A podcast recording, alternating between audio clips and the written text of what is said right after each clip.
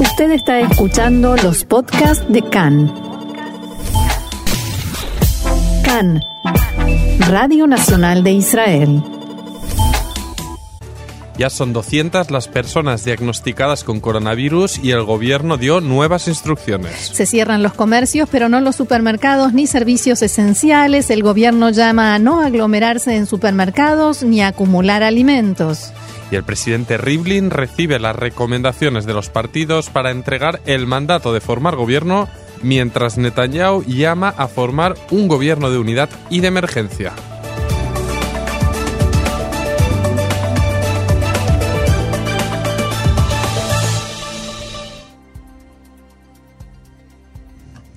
Vamos entonces al desarrollo de la información que comienza con el coronavirus. El último dato disponible indica que ya son 200 los enfermos de coronavirus confirmados en el país.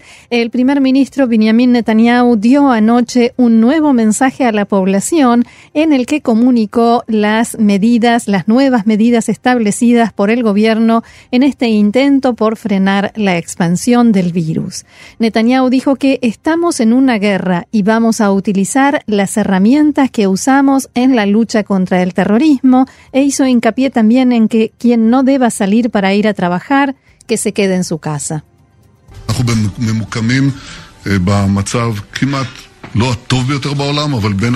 Nosotros nos encontramos en la situación no del país en la mejor situación del mundo, pero entre los países en mejor situación en el mundo. En Israel consideramos esto como un evento en desarrollo y realmente está en desarrollo. Nos preparamos al mismo tiempo que todo sucede y por eso cada día o cada dos días comunicamos las nuevas decisiones que tomamos, porque la situación no es estática.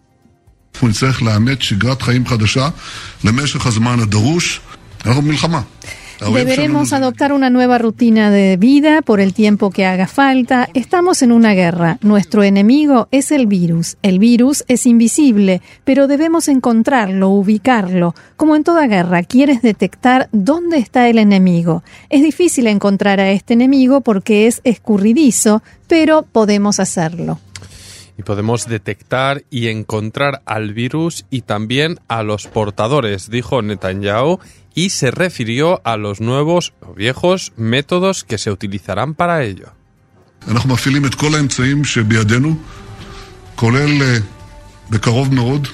Nosotros utilizamos todos los medios a nuestro alcance.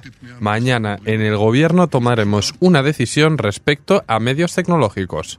Recibí un pedido del Ministerio de Salud y no es algo simple. Medios digitales que hemos utilizado en la lucha contra el terrorismo. Hasta ahora, en todos los años que he sido primer ministro, no se utilizaron con la población civil.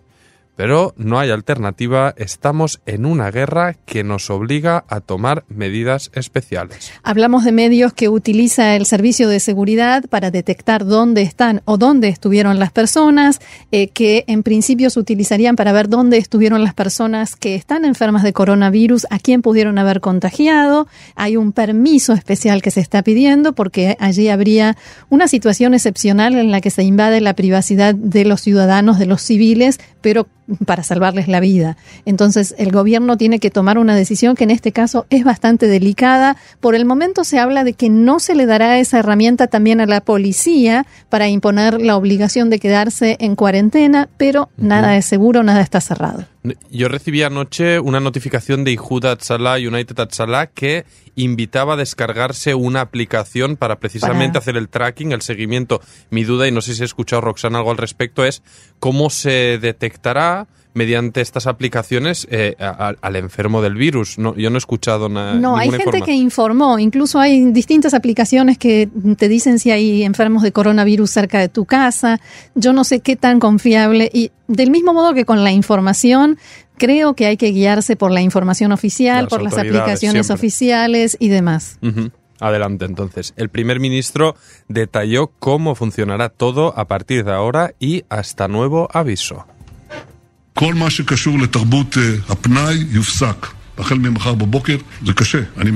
Entonces todo lo relacionado con la cultura del ocio se suspenderá. Comprendo que es una decisión difícil. continuaremos garantizando los servicios indispensables para todos. Pero quien no deba salir a trabajar o quien no deba estar en determinado lugar que no esté. Por su parte, la titular del Departamento de Salud Pública del Ministerio de Salud, la profesora Sigal Sadetsky, explicó que debemos adoptar nuevas normas de conducta y acostumbrarnos a ellas al menos por el momento.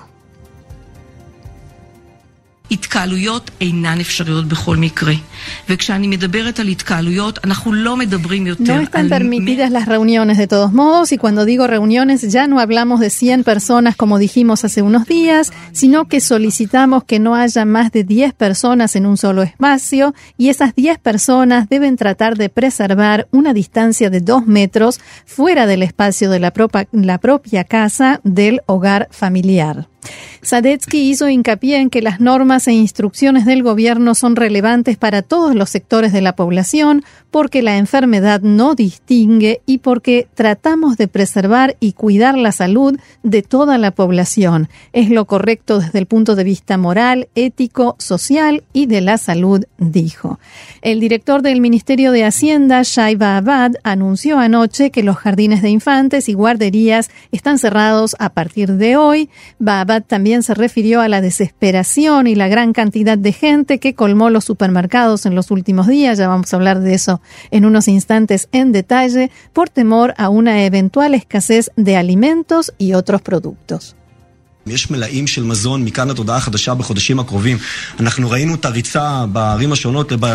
Hay stock de alimentos desde ahora y hasta nuevo aviso para los próximos meses. Hemos, hemos visto la corrida en las distintas ciudades al supermercado como si mañana ya se terminara. Es una pena, no tiene sentido hacer esto, es un riesgo, porque entran todos juntos al supermercado, se paran en las filas. Es una pena hacer esto, no hay ninguna razón.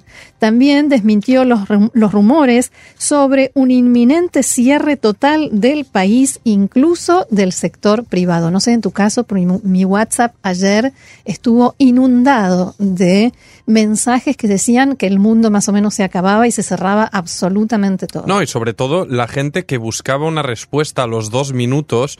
Aquí en España, de donde vengo yo, en cualquier otros países, todo está igual. Y la gente pretendía tener respuesta al minuto de la comparecencia del primer ministro Netanyahu, aquí en nuestro caso en Israel.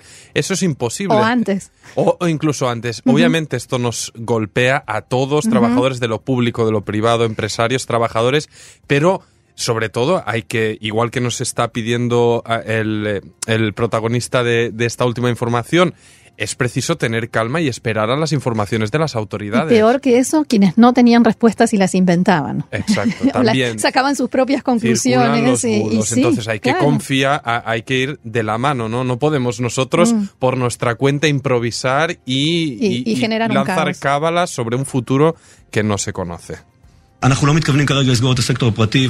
No tenemos intención por el momento de ordenar el cierre del sector privado, decía Babad. He visto que durante el fin de semana hubo rumores y noticias sobre cierre total, ahogamiento, bloqueo.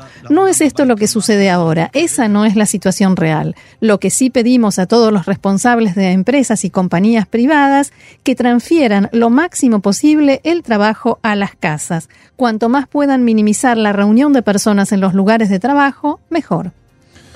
Bueno, vamos a recapitular, Roxana, todo esto que veníamos hablando y, a recordar cuáles son estas medidas que se anunciaron y que tenían en vilo ayer a todo el país. Entonces, recapitulando estas instrucciones vigentes desde anoche y hasta nuevo aviso, la primera es que se prohíbe la reunión en el mismo espacio de más de 10 personas, en lugar de 100 como era hasta la noche de ayer. Se cierran los jardines de infantes y guarderías, ahora sí, después de que el viernes se cerraran los colegios primarios y secundarios y las universidades pasarán a la enseñanza a distancia, en principio hasta el 19 de abril. ¿Se puede enviar a los niños a colonias privadas o, algún grupo organizado por padres para entretenerlos? No. Eso está prohibido. Bueno, porque entre nuestro grupo de, padres circulaban estas opciones y está bien que lo aclares aquí, Roxana. Todos los establecimientos de la industria del ocio y entretenimiento están cerrados. Restaurantes, bares, locales de comida rápida, gimnasios, piscinas, teatros, cines. En los centros comerciales, todos los negocios y espacios de comida están cerrados, pero, atención, las sucursales de supermercados, correo, clínicas y farmacias que están dentro de los centros comerciales permanecerán abiertos. Todos los supermercados, almacenes, minimercados, Cupat, Jolim, centros de atención de emergencias, farmacias y negocios de línea Farm, bancos, sucursales de correo, clínicas, servicios de veterinaria, instituciones oficiales y gubernamentales, pero es recomendable coordinar de antemano para ir y ser atendido y tratar dentro de lo posible de utilizar los servicios en internet todos y esos por teléfono. sí, todos esos son considerados servicios esenciales, pero insistimos, quien deba hacer un trámite oficial, Ministerio del Interior, consulado, lo que fuera, que coordine de antemano. Y si no son urgentes, también se decía esperar. Mejor No, esperar. Si se puede esperar a que pase todo Por esto, supuesto. obviamente mejor. Seguimos. ¿Se puede hacer pedido de comida a domicilio?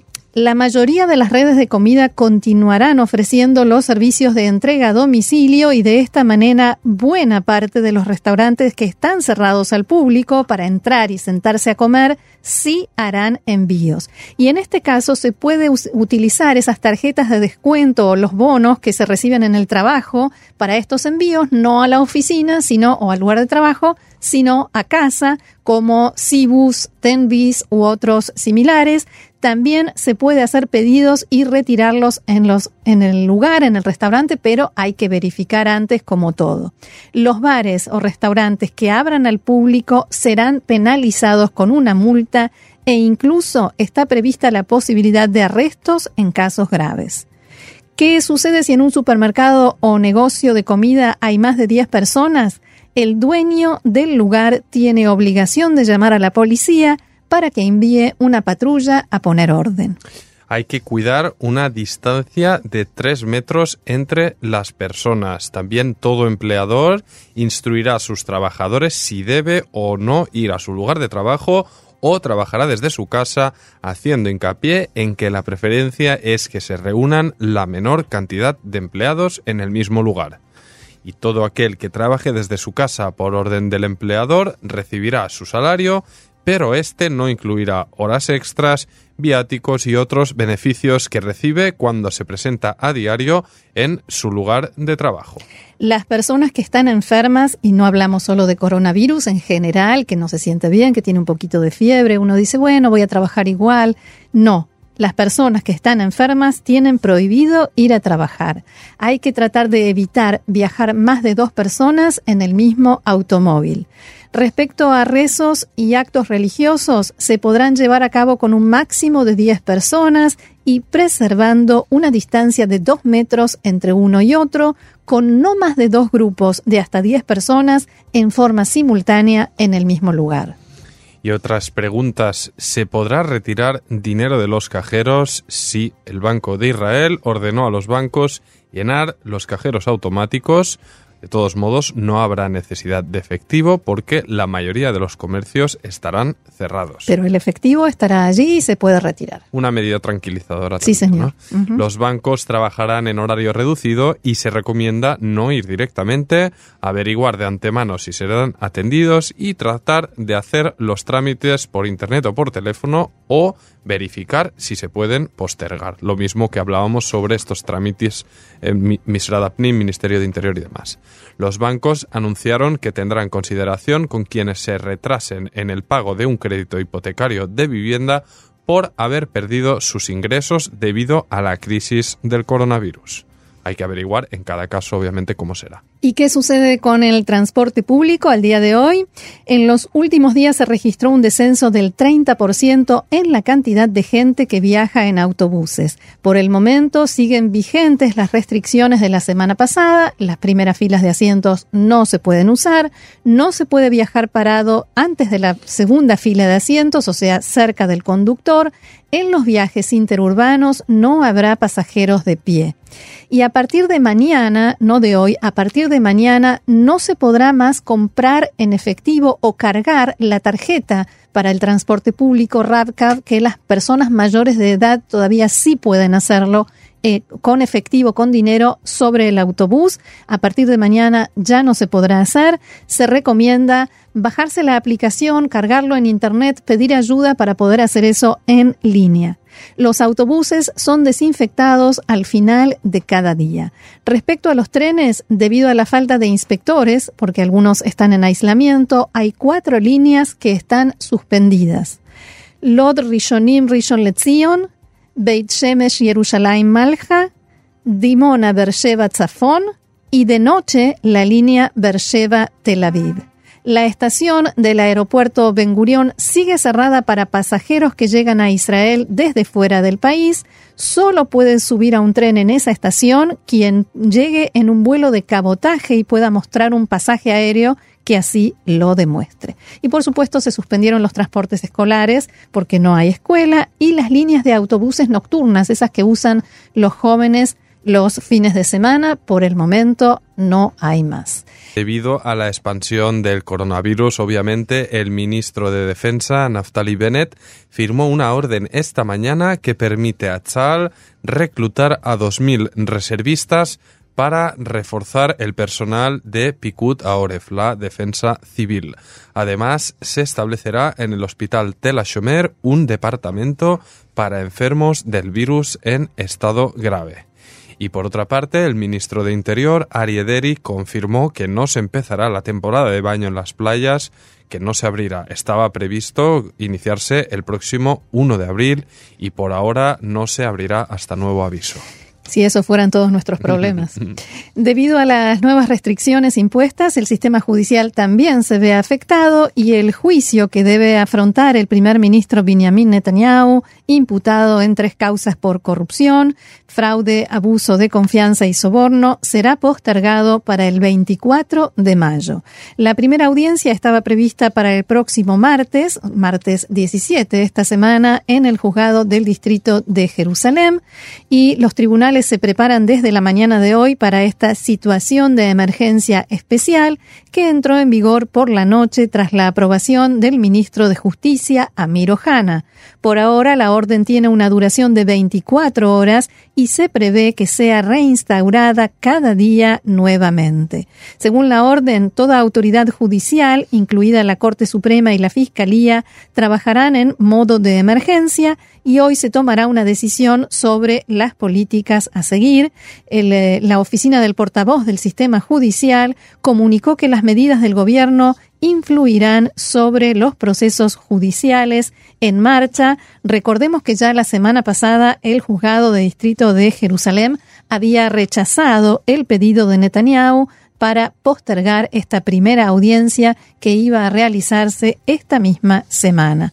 Y en respuesta a la medida del ministro Ojana, la ONG por la calidad de gobernanza se dirigió anoche al asesor letrado del gobierno, Abihai Mandelblit, para congelar la medida. En su criterio, Ojana abro comillas, es un ministro temporal que no recibió la confianza del público y las nuevas medidas pretenden evitar que Netanyahu afronte la justicia. Es algo terrible y un nuevo avance en el debilitamiento de las autoridades judiciales en Israel.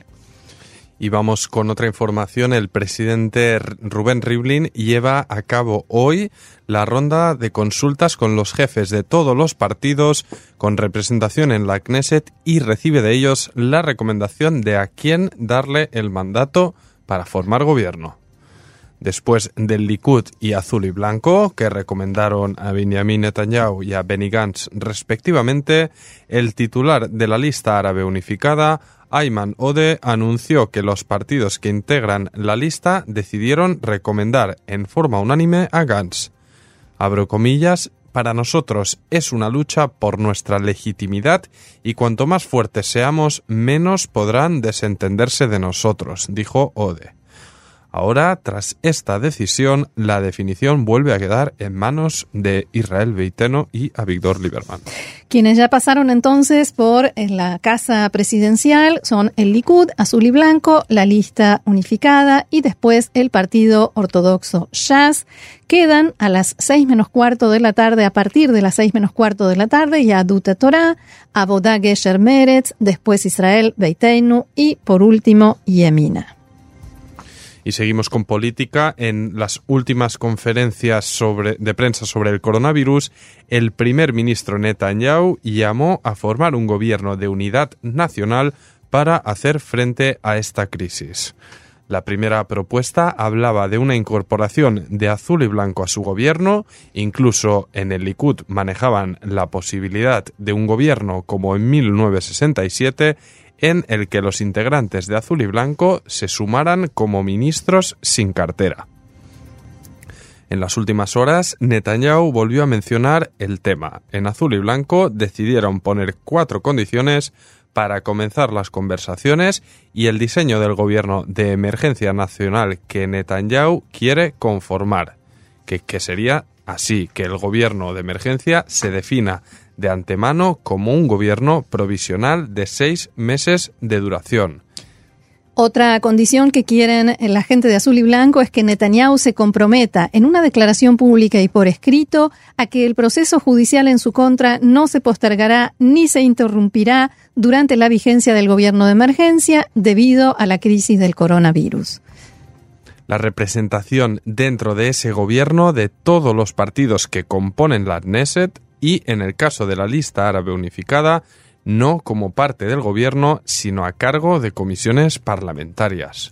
Que sea un gobierno equitativo, o sea, no que Azul y Blanco se suma al gobierno existente, eh, sino mm, sumados a los ministros que ya están, sino la conformación de cero de un nuevo gobierno. Mitad Azul y Blanco y el bloque de centro izquierda y partidos árabes y mitad el Likud y el bloque de derecha y partidos ortodoxos. Todavía más complicado de lo que ya era de por sí. Pero bueno, en la mañana de hoy el primer ministro Netanyahu dijo que además de un gobierno de emergencia está dispuesto a dialogar sobre la formación de un gobierno de unidad, como veníamos informando. Y según la propuesta de que le pasó Netanyahu a Gantz, en ese gobierno de unidad, él Netanyahu ejercerá en primer lugar como primer ministro durante dos años y Gantz lo sucederá por dos años más.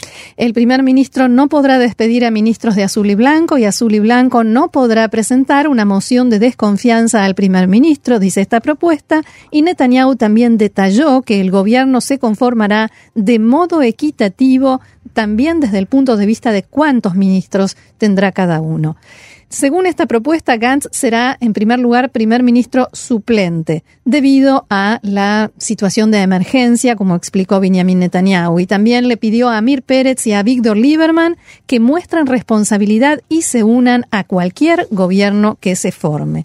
Gantz respondió a estas declaraciones de Netanyahu en un mensaje de Twitter, abro comillas, Netanyahu, no saques ventaja a costa de los ciudadanos israelíes. Quien realmente quiere unidad no posterga su juicio a la una de la madrugada y no envía una propuesta de gobierno de unidad de emergencia a la prensa, sino que envía a los equipos negociadores a una reunión. A diferencia de lo que tú haces, seguiré respaldando toda medida correcta del gobierno sin consideraciones políticas, cuando sea serio, hablaremos, cierro comillas,